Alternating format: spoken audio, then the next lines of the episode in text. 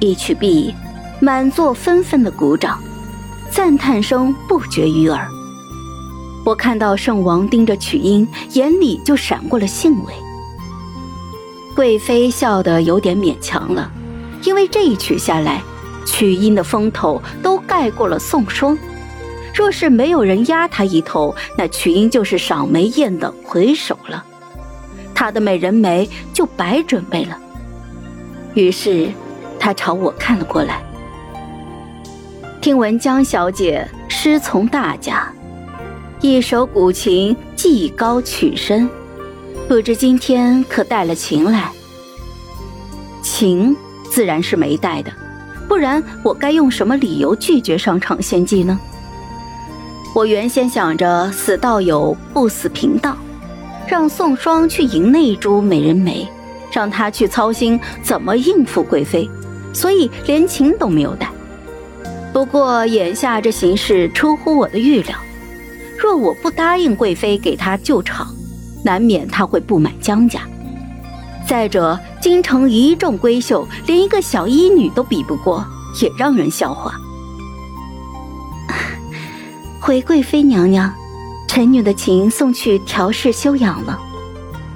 不过，臣女看到戏班那里有一架箜篌，也可以是。宋霜弹的是古琴，我总不能也弹古琴吧？弹得好让她没脸，弹得不好那自己没脸。刚刚上台弹奏的贵女们，没有人弹过箜篌。箜篌被抬了上来。我轻轻的拨动琴弦试手，应当是戏里的某一个角色善箜篌，戏班就特意弄了一架真箜篌来。不过音质不是太好，凑合一下还能用。士族子弟崇尚琴箫，琴箫端雅，极少人去学箜篌，认为箜篌琵琶乃是乐伎名伶专属，自降了身份。我其实更喜欢箜篌，因为那次荣誉惹我生气之后，发现大场上绣了一块丑兮兮的姜，他便知道我生气了，带我去逛街。我看中了一架箜篌，那架箜篌是真的漂亮，好看到我可以为了它专门学了一段时间的箜篌。不过几个月前，一起卖掉了。我试着音，渐渐的有了手感，便兀自开始弹奏了起来。四周的人慢慢消了音，被琴音带进了月华如练的幽色里面。月照空山，暗香浮动，不见梅枝。一曲终了，满座无声。我并无意外，款款的向贵妃告了退，便回了座位。接着，众人惊醒，赞叹不已。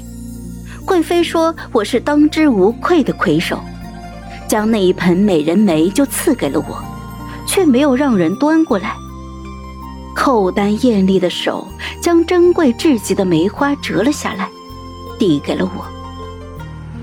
有花堪折直须折，照着以前的做法，这花，江小姐可以送给在座的一个人。”不知江小姐想要送给谁呢？好了，本集故事就到这儿，我们下集见，记得订阅和点赞哦。